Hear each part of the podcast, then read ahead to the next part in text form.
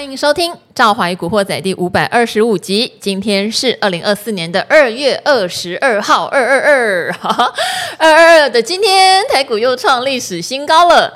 我看到那个留言板上有人跟我说，幸好今天的比较好背，真的，你想想看，每天哦，或者隔两天就一个新高的数字啊，背不太起来呢，是不是？记忆力现在变得比较不好。那今天比较好背哦，今天一八八八一哦。就是要这种数字嘛，对不对？这种数字我们背起来才不会吃力哦。好，那今天收盘的话，也一样是创收盘的新高，是一八八五二。那台股是已经连续创新高了，今天日股哦，日股也创了应该是几十年来的新高哦，往四万点迈去。不过，比较奇特的现象是，呃，大家如果印象还有的话，去年底台股不是收在最高点吗？那时候台币是一路一路一路的升，然后外资一路一路的进来。可是呢，这两天台币其实是贬的哦，是在贬值中却创高，这是不是有点小违和哈？我们等一下可以跟来宾讨论看看。但无论如何，我想大家知道大功臣是谁？大工程当然就是 NVIDIA，NVIDIA。前两天呃还在盘面上还跌呢，那时候大家就在讨论了嘛，因为我们知道它财报一定好，可是这个一定好哦是要多好市场才愿意买单哦，这就非常的只能等结论了。我们常常讲说，有时候美股你就早上睡起来再看就好了，就像之前联准会或 CPI，有时候联准会说要升息或说要降息，或就业人口忽然好忽然不好。它不见得等同于股市会涨或会跌哦，它还是要凝聚一个所谓资金的市场共识。所以我们有时候猜不出来，不要猜。早上起来看一下美股盘后，NVIDIA 涨了八个百分点，所以今天台股就有了支撑的火种，甚至还大涨哦。好，那我们到底该怎么做呢？我们来请教今天的来宾了哈。今天来的是我们的选股教练维泰。嗨，赵华好，大家好。好，维泰的声音有点恢复正常了，因为上两周不晓得为什么他就烧瞎了嘞。谢谢，谢谢大家关心。好，是股票市场太热烧瞎吗？哈，好，那今天盘面上，我觉得有一个比较好的啦。当然，台积电还是一个蛮重要的撑盘要角。台积电一样没有创高，但是大盘指数创高，代表有其他的产业在轮动上来。我觉得有产业轮动都是一个比较好的事情哦。那今天除了 AI 股，当然 IP 股就就有一点点走势分歧啊，然后也有一点点先强后弱。可是呢，例如说网通，对不对？我们常常讲下个礼拜就是所谓的 MWC 西班牙的世界行动通讯大展，要注意这件事情。那网通也可以分成比较嗯活蹦乱跳，可能投机味重一点点，叫做细光子嘛。昨天是题材猎人汉伟有来分享哦，今天细光子也有很强的啊，光圣对不对？联亚都涨停板。那比较老实的，本一比比较低的。修正很多线型不好看的，嗯，今天也有扬眉吐气了。你看哦，像所谓的中磊呀、智毅呀、这些，我们常常去讲它是本益比不高，然后法人也都算蛮喜欢的好公司，线型好丑，今天也都反攻。所以我觉得今天不管是比较有点投机味道的，或是有基本面实力的，其实都有做反攻，还是算健康啦。还是算健康，那我也希望大家手上的股票轮啊轮啊，能够轮到你认同的，然后有上涨，要不然创高创了个寂寞，也是一个很尴尬的事情哦 哈。但这边要请教维泰了，你对现在盘势的看法怎么想？因为毕竟台币并没有走高，是可是我们却能够持续创高，日股也持续创高哦，其实日币也不是很强哦。嗯，对，这样的现象是什么？为什么资金会簇拥到我们这边来？好。呃，如果说从这个资金动能的一个角度来看呢、我认为说，呃，短时间之内这个呃新台币啊这边没有说持续的一个就是呃升值，那么但是大家要知道，就是新台币的升值与否，其实呢，它主要影响的比较大的是这个热钱，也就是可能像是外资这一类的一个资金的一个流入或流出。那但是从整个盘面上面的架构来看。其实刚刚赵华有提到非常多盘面上面的一些特色，包括像是这个 IC 设计啦，包括像是网通啦，甚至呃，不知道大家有没有注意到，最近其实连非电子股的部分包括前两天的一个航运、货柜航运、或者是对，嗯、或者是电机机电类的，好，重电族群，嗯、对，嗯，所以我要跟大家说的是，目前这这个盘面的一种发展，它比较像是内资的抬头，它并不完全像是先前就是，尤其是在这个。农历年节的封关之前的那一段，那个都是属于外资在主导。那个时候呢，大家不知道还有没有印象？就是大型权值股的一个表现，其实是相对比较明显的。那反而是在近期，指数虽然说有往上做垫高，但是我们却发现到，事实上呢，中小型股比这些大型权值股还要更美丽。好像刚刚所提到的光盛，或者是。今天很多这一些所谓中小型的电子股啊，都会往上去做一个走高的一个表现，所以我对大盘目前的一个看法就是，资金的部分这边倒没有说非常的一个不足，因为现在如果是要动中小型股，以今天的这个成交量将近四千亿的成交量来讲，虽然说指数过高，那么成交量没有说再进一步的放大。但是，如果说只是要动中小型股，我个人认为，反而现在的这样子的一个四千亿上下的成交量，其实是恰到好处。如果动了中小型股而已，但是成交量却是放大到四千七、四千八这个甚至更高的成交量出来，我反而会担心，担心什么呢？担心就是这个个股的一个轮动的速度会太快。好，那个股轮动速太快，周转率太高，就有点像是我们在玩这个接力赛。接力赛接接接，你接给我，我接给你，接到后面，结果一不小心掉棒了。这样其实对整个盘势的一个结构发展上才是比较不好的。啊，所以简单讲就是，目前我认为。在类股轮动的一个脉络之下，还算相当的一个健康。那也没有看到非常的所谓的空方主流在这边去做扰盘，所以呢，给各位投资朋友的一个操作建议就是，如果你手中的一个个股，它现在呢并没有说出现成交量爆量失控，或者是连续走跌。哦一口气呢，从高点回档，一口气跌破月线，回撤到季线，没有这种弱势的情况之下，在类股轮动的一个预期之下，我们认为说，呃，手中的个股可能等个三天五天，又会再往上做走高，所以真的不太需要，就是呃，就是呃，换换股换股东换股西，我们常常讲那个俩股招鼻，就是容易发生这种情况。好像今天跟网通或通讯相关的大型股。哦，联发科，好，发科今天很强哦，因为这个 MWC 就是它发展的一个非常好的时机，WiFi 七啦，哈，五 G 应用啦，这些都是联发科晶片的强项。还有像瑞昱，瑞昱我还记得前两天跟大家提到，不但 AMOLED 架构把它纳入，那它也是台湾的网通晶片第一大厂。那这些公司这样子往上轮，他们是绩优股，还有刚刚我念的什么中磊智易啊那些的，呃，再加上比较活蹦乱跳的中小型股，是，所以盘面上我们看不太到。到奇怪的状态，哈，不是那种都是涨一些你没有听过的啦，然后很绩优的就永远起不来啦。目前比较不是这样子，是好。那刚刚维泰也特别提到一个量能的问题，因为我们知道开红盘那一天的量有将近五千亿，可是接下来好像就每天比较量缩，但量缩伴随着就是每天可能轮到的是一些不同的产业，但是这个产业里面绩优的也会涨，中小型比较投机的也会涨。这样子的量刚刚好撑在这样的运作里面是好，但是我们还是要强调喽，币别哈，像台币，它终究还是要稍微转强。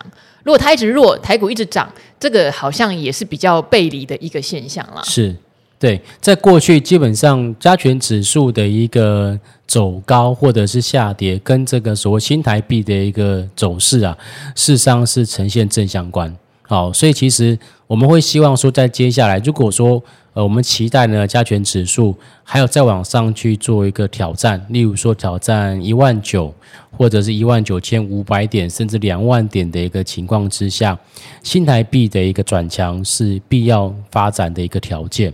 当然，除了这个之外呢，就是呃，因为现在已经是接近到二月底，那接下来三月份呢，其实大家不知道有没有注意到，就是越来越多的一个公司呃召开了董事会。那董事会召开的一个目的，当然除了承认去年财报之外，另外一个很重要的一个目的呢，就是去决定，呃，公司要发多少的一个股利。所以在接下来在市场上面的一个观察的一个重点上，可能一些呃配发股利相对比较好的一些公司，那会在未来的台北股市当中，很可能会成为市场上面资金的一个避风港。哦，我觉得这个很重要耶，因为我知道现在呃我自己收到的呃观众或听众朋友的留言，就是对于大盘的未接。会比较担心，嗯，然后会对于自己手上的股票到底该选择比较多防御型，就是刚刚维泰讲到的，可能股息值利率比较好的，过去的呃成绩比较优良的。为优先，还是要有题材。例如，他有沾到 AI，他有沾到下礼拜的网通展，他有一个巴拉巴拉什么，但是没有反映在他的业绩上。到底该怎么选？要我个人的话，我还是会比较大比重是去选有体质的绩优股。就像我知道细光子很彪啊，昨天我们呃自己的同学群组哦，就通通在问我说，他听到好多的分析师都在讲细光子，嗯，然后我就说，如果你要他很有机会大涨的，真的就是。刚刚讲的今天涨停的那一种，那如果你要比较稳的，可能像华星光，对不对？可是华星光今天就没有表现哦。是，好，今天的细光子涨的真的都是获利面上面真的比较疲弱的那一些哦。哈，但没有关系啊。我们有中磊，我们有奇迹，我们智毅人今天是不是也有等到？有嘛？嗯、对对？搞不好明天智邦就涨了。哦，对嘛？就是大型的或绩优的，还是有他们的那个轮到的时间，只是你就不要期待他们变成当当涨停。对。可是他们涨的是让你觉得哦。这合理呀、啊，嗯，呃，殖利率也是好的、啊，对，哦，也有题材啊，是，也有业绩啊，这合理呀、啊，对，好，每个人喜欢的属性真的不一样，哈、哦，所以大家在这一波涨上来，我觉得维泰刚刚讲的一个叮咛很重要，如果当初你买它，你早就知道你买的原因是什么。例如说体质好，只是走得比较慢，要等就不用乱换。我昨天有特别举一个群联的例子，就今天群联又大涨哈。我想大涨的时候，大家可能比较听得下去。我就说有人就问我在五百块那边洗来洗去的时候，就说不是说展望很好吗？怎么今天它都没有涨？啊，展望很好，跟今天有没有涨，这真的是两码子事。可是展望很好，跟它未来半年、一年会不会涨，我觉得当然联动性就非常高。我不知道它什么时候发动，也许发动点大家可以从筹码或者技术面找到比较好的切入点。但是从它的基本面，你等一等嘛。你看五百现在要到六百了，对不对？那当初如果你觉得五百那边很烦，那一定有什么问题，我不知道的就把它砍掉，那不是又很脆心吗？当然，到了六百，你要不要获利了结，是你个人的一个判断了。我昨天有讲，我朋友三字头一定买嘛，五字头以上开始卖嘛，很简单操作，群联就这样获利稳稳的，不用做别的事情，也没有做什么研究，这也是一种方式啊。好，那现阶段维泰哈，因为之前选股教练常常说，他很喜欢帮我们去寻找右下角，但是体质好、法人开始在布局的股票。他说很可惜，现在都从右下角。至少到了右右中间，现在靠到右上方了哈。嗯、现在还有办法找出像这样子类型的，还是我们就必须从现在已经涨了一段的股票里面再重新做选择？呃，这两个策略其实我觉得都可以去做考虑，但是我想刚刚赵华说了一个很重要的一个重点，就是每一个投资朋友的心态是什么？呃，就以刚刚您说那个群联当做例子，事实上呢，我也有一档长丁股。今天呢，也是攻涨停板，然后呢，创下了近二十四年来的新高吧？华通吗？对，就是华通。欸，你不觉得我很厉害吗？真的啊，我们完全没有对过。对对，就是华通。哎，我们在说股价，我告诉你，赵华刚，你股算照例有点不行了。华字辈的还是蛮多厉害的。对对对，呃，股价长期看好，不代表它的股票天天要涨。就像刚刚呃那个我们说八二九九去年的例子是一样的，你如果呃之前听过我在呃分析或者是介绍呃华通的投资朋友，一定也会很。很很怨，为什么我买的华通都不涨？然后呢，其他的什么金像电、台光电相关的都涨，为什么就华通不涨？事实上呢，我觉得像今天我特别看了一下华通它的一个股价走势，它大概在十二点左右就拉到涨停板。说真的啦，像这种大型股哦，能够拉到涨停板，这个真的是非常难得的难得一见的一种股价走势，因为大型股本来就不容易拉涨停板。那但是仔细静下来看，如果其他的 PCB 相关的个股，他们的本益比已经在十八、十九，甚至超过二十倍的情况之下，现阶段的华通，它的本益比大概才十二倍左右，难道它不应该去做一个？不要说补涨，就是跟着市场上面的一个脚步往上去做垫高吗？所以，如果呃投资朋友手对手中的一个股票有这样子的认知的话，我相信呃您在报股票的时候，一定会报的比较心态上会比较脚踏实地一点点。当然，我们像之前也提到华通，我们只是举例哦，并不是就到叫大家去买。我说像他们这种所谓的一个呃公司，大家知道其实。公司在发展上，它没有办法 像我们进出股票一样这么样的一个就是波动性这么快。产业的一个发展性可能常常是半半半年，或者是呃或者是一季两季才会有一些比较明显的一些所谓的一个呃产业的一个变化。那像华通，我记得上次在节目当中我有跟大家报告过，以前讲瓶盖股最纯的几档个股里面，华通绝对是一个。嗯。因为呢，它的 HDI 版就是苹果的最主要的供应链，OK。那海外的是 EPDN，OK。所以，呃，以目前来讲啊，讲到苹果最纯的概念股就是华通。可是大家知道，苹果大概从去年开始，股价就好像不太不太灵光，尤其是前一阵子说它折叠机可能暂时不要做了嘛。对对对对，对所以。呃，在过去几档被市场上面称之为就是很纯的瓶盖股，几乎只有接苹果生意的，还有包括像台郡，对不对？它的这个股价其实也好，也沉寂好一段时间。那可是华通他们就做了一些其他的调整，例如说，他把它的产能哦，纷纷的去调整，调整到什么？调整到这个所谓低轨卫星，因为它是最早最早跟星链计划去做配合的一个台湾厂商。然后呢，他又把一部分的产能挪出来，然后去试产这个所谓 PC 呃那个呃 AI 伺服器相关的 PCB 板。所以这些东西，我相信大家其实多多少少都有耳闻。但是呢，因为产业的调整没有像大家或者像我刚刚的哦，我前一秒说完，下一秒它就会发生的，不会。所以呢，在这个。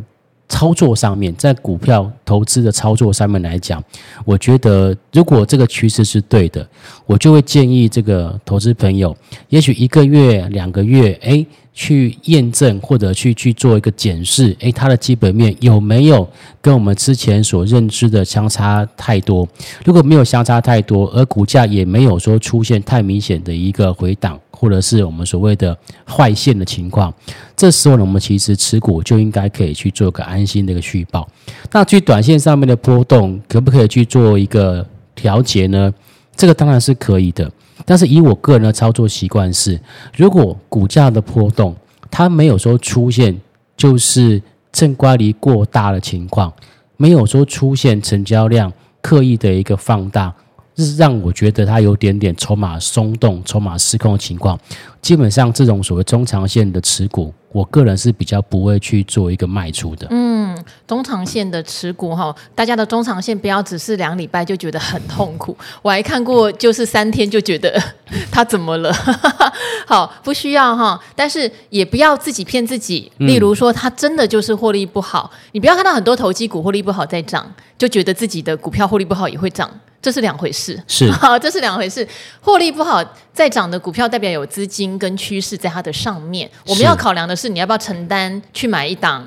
获利不好，但是会涨的公司，它可能会大起大落。是要想的是这个，是而不是说我手上的公司获利明明非常不好，都不涨，会觉得下一次会轮到自己的。好，千万不要弄混啦。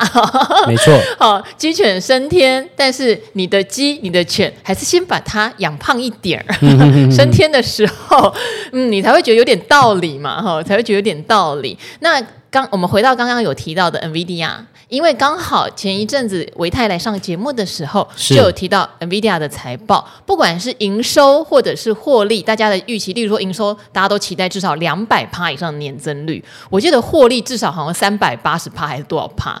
但是因为今天早上结出来的数字都比市场的预期还要再多哦。好，我这边帮大家念一下好了。好，我们是根据一个叫做 L。SEG，这个是伦敦的一个机构哈，伦敦交易所的机构，嗯、它有一个呃，本来集合市场的共识预期跟真正结出来的数字哦，在营收方面的话，华尔街本来预期是两百零六点二亿美元，这是一个平均共识，但后来结出来是。二二一亿美元，年增率高达百分之两百六十五。那其实维泰上次来有讲，营收还不是最令人关注的，因为它的毛利率大幅提升，是，所以获利的比率肯定比这个营收好要增加更多。所以它的 EPS 哦，市场共识是四点六四美元，但结出来是五点一六美元，年增率高达四百八十六趴，太吓人！能想想这家公司本来就是赚钱的哦，不是那种什么由亏转盈的哦。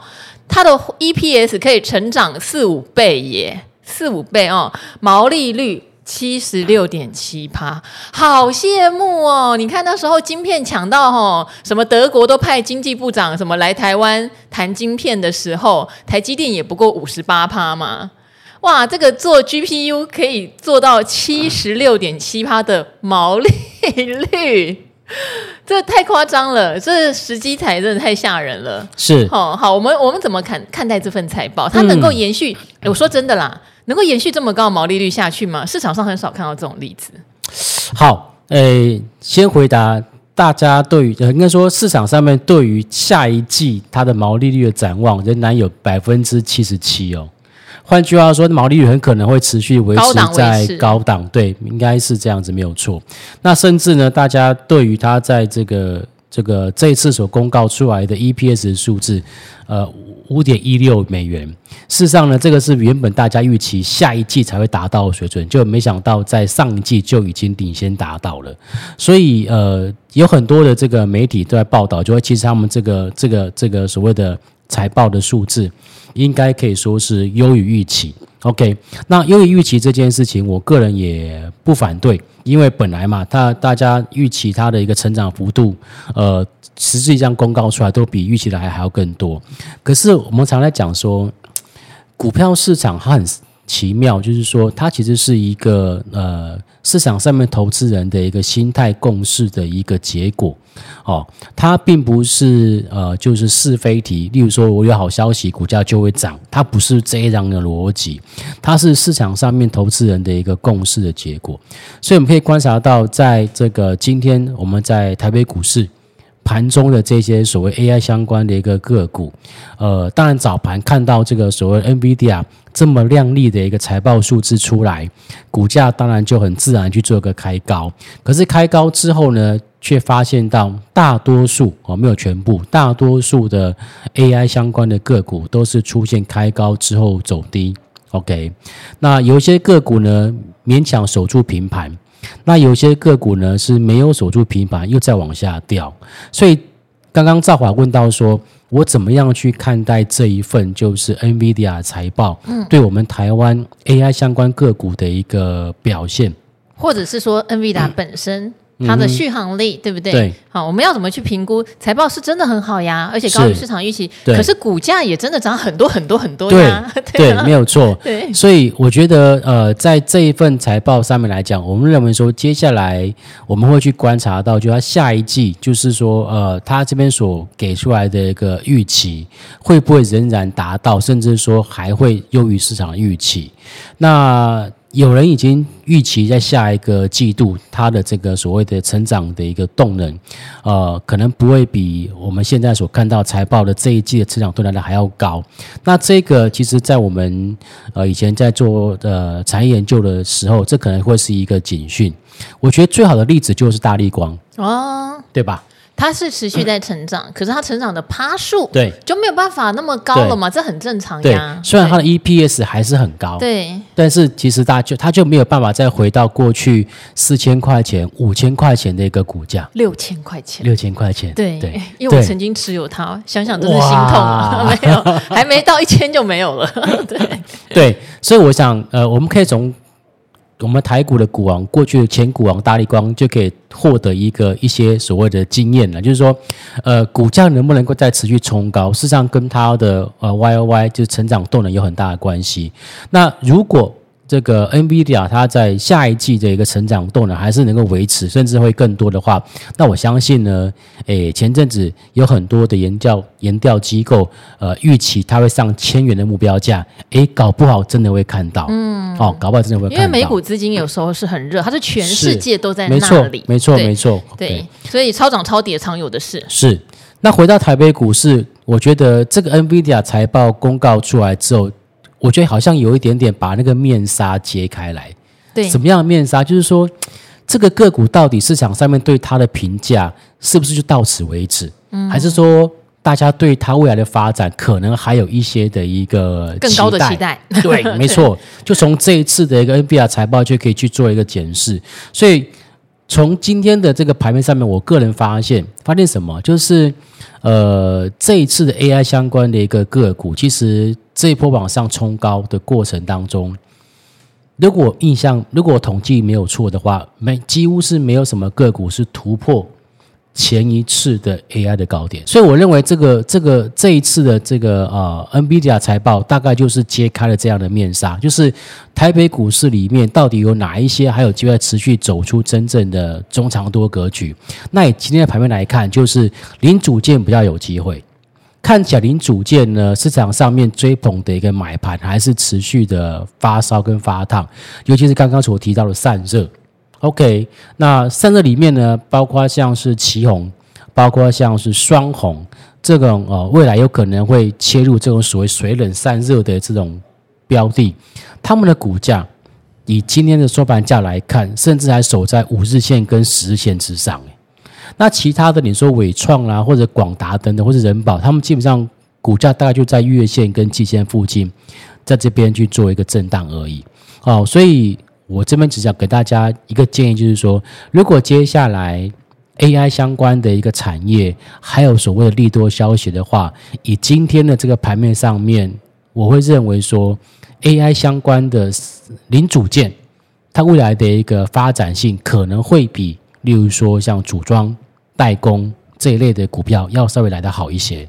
好，因为他们的体积也比较小一点，是 外资没有来，台币在贬，不代表他们不会涨。我们还有 ETF 跟主动型基金，是 都还蛮有人青睐他们的哈。当然 ETF 呃，可能高息型的不见得会找他们，可是我们的 ETF 不是只有高息型的，我们有很多科技型的啦，哈，甚至牵扯到半导体类型的啦，是呃，或者是什么中小动能啊，是 那主动基金就更不要说了，在抢绩效的时候，这一种是最容易筹码。越来越集中，是好，这些的话都是大家可以留意的。如果喜欢 AI 的话，你持有稳健的大型股没有不对。可是它就是可能长得比较慢，是那小型股业绩也会比较容易一枝独秀，先跑出来给你看。例如像刚刚讲的散热，奇鋐的业绩在一月就是非常非常的亮眼，新高，好是新高。嗯、那还有像其实刚刚有提到嘛，非电里面的重电族群，是、嗯、他们在手订单是很确定的。对，那只是有没有结出？例如说哦，我创了新高，像市电一月说它创历史新高，涨不停哎、欸，嗯，在中心店还没，所以中心店现在在。这个重电三雄里面就是最落后的，但是你说落后嘛，它是跌下来去捡的朋友们也不吃亏，也有配息哈，然后也有股价也算是有涨，只是就是没有像另外两档这么的凶猛。好，个人选择喽哈，没错，很难讲会不会下一次轮到它结出一个漂亮月营收的时候又有什么样的变化，是不确定哦。嗯、好，所以台股到现在这样的状况。我刚刚有提到 ETF 的买盘也很重要，因为台湾投资人真的很厉害哦。现在真的是越跌 ETF 的规模越大，这件事情没改变。是，然后涨呢，那当然不用讲，因为他们本来的持股规模就变大了，对，所以他们的市值也会跟随之而再去变大。是，好，我们台湾现在 ETF 我记得已经接近快四兆哎，是这样，真的很吓人。然后也有很多新兵还是陆续在发，今年挑战五兆。哦，还是陆续在发，所以大家还是可以怎么讲？留意一下，就是 ETF 他们在买什么股票。例如说，像我们之前不是讲群光被我卖飞了，卖飞了。有一次富旭哥来，我不晓得大家有没有印象？他说他重新开始关心群光。我说你自己卖的比我还早，你干嘛关心？他说因为群光那时候跌到季线，你说他这那个判断对不对？我觉得对。对，群光今天又创历史新高，是对。那时候跌到季线，富旭哥说没关系啊，跌到季线了，对，那好像就是一个重新的进场点，即使比他卖出的价格还要再贵一些也没关系，因为它修正过了。结果好像也是因为有一些被动型 ETF 对它非常青睐，又把它买上去了。是，所以好股票好像都不会寂寞的呢。嗯，只要多头市场，好股票就是不寂寞。好，那各位朋友们，如果对最近的行情有什么想法，我还是很欢迎到这个李兆华与古惑仔的 YouTube 频道来留言给我们哦。哈，好，因为那边呢都长期现在比较多来留言都是给钟总啦。中大胆，因为我们在那边有开一个专栏，叫做《中大胆周报》。那有兴趣订阅的朋友，可以看一下我古惑仔的资讯栏里面有连接哈，或者是直接到我的李兆华与古惑仔的 YouTube 频道去看一下，去看一下，好看一下那个周报，因为它有公开版。那隐藏版是不好意思要付费订阅的。那公开版如果大家看了喜欢哈。觉得钟总讲的有道理，可以定一下。那这边讲一下哦，他是非常 care 大家的投资安全的，哦、所以像这种创新高的时候，他是相对比较谨慎的，就跟其实跟我们的个性比较像，就是说哎，防御性的东西可能还是要多布一点这样子。那一提到这个周报，我觉得哈、哦，古惑仔的听众朋友可能会觉得你很久都没有提到听到这位钟大胆的声音，所以今天哈、哦，趁着这个维泰的时间，但分一点时间给我们啦，哦、我们让。钟总也来哈、发表一下他的美声，为什么呢？因为虽然刚刚有提到钟总他是比较照顾投资人的风险哦，创高的时候挑的股票反而是防御型比较多，但是防御型的股票会不会创高？会哦，你看看优群有没有创高，反甲有没有创高，这些都是在我们周报有提过的。可是今天钟总来，他想要讲一个倒是哈、大家怕到不得了的时候还能坚持的，就是大学光，嗯。好，呃，各位听众朋友，大家好，呃、我是钟国忠，嗯，好久没有跟大家碰面了哈，呃，这波的大盘已经来到相对高点了，很多人也很担心这个市场上它呃看到高档，然后不敢下手。坦白讲呢，我也是跟大家的想法是一样，毕竟我也是法人出身哦，还是要考虑到一些风险的存在。但是呢，资市场上的资金哦，它一直会去找标的哦，所以呢，呃，诚如刚刚兆华所讲的，在年初的时候，我提到说像优群或反甲这些公司，坦白讲，它也在高档盘整很久。那我们之前会之会提到说可以做买进，最主要是说我们要去做它的这些公司的后面的一个报告，包括这些公司陆续会做设厂。那设厂来讲，当然它就是会有营运会产生哦。所以呢，你要发现哦，盘整一段时间之后，终究它还是会反映到这部分的一个题材的部分。那这部分当然像是因为之前我们都会去看一些法人，还有就跟一些法人朋友聊天当中会知道这些讯息哦。我觉得从电子股的部分，呃，可能就从这样。角度来跟大家做分析哦。至于呢，你刚刚所讲的那个大学光哈的部分呢，我觉得来讲，我先前有听到很多朋友一直看大学光，一直股价一直往下在做整理，然后一直涨不上去，甚至有些人没有耐心要把它卖掉，甚至呢，有些人提到说，哎，借券突然大增，哦，对，是不是要往下走？我们也分享过低档借券不要太。所以呢，在这个之前的大胆周报当中，我也跟大家分享是大学光。坦白讲，你我都在用所谓的呃眼眼球，所以这个眼球部分来讲的话，呃，它市场上的营运是算是非常好。所以呢，我先前我们也用一个类似叫本益比河流图来提到，这个是它近年来当中处在相对低档位置区，而且是你买起来应该会安全，因为什么？除非你告诉我你的周遭朋友每天都不看手机，每天都去看青山绿水，那当然可能这块就不就可能没有那个商机。哦，所以呢，你会发现哦，整理一段一段时间之后，如果我们先前在本一笔和流图也提到过，它不会马上涨上去，但是呢，给它一段时间，让它消化存货，它会有机会去反映它的题材。今天也很开心看到大学光也来看到三百元的整数关卡哦，所以呢，虽然跑得慢，但是呢，短短的一个不到两个月的时间，这样子不知不觉也快一成左右了哈，所以我觉得大家要有耐心。那当然除了这种眼球之外，我先前也提到过，大家就是吃饭的部分哦，那统一呢？也提到过，呃，有个买买进的秘诀啊。坦白讲呢，问我统一可不可以未来可不可以再买？坦白讲，还是可以再做买进动作。那当然相关的一个是因为时间有限，我就不在这边多讲。因为这些吃的或眼睛看的，你我周遭都在发生。但是呢，这些公司只要用一点耐心，还是可以找到他们可以投资的一个所谓的 timing 点。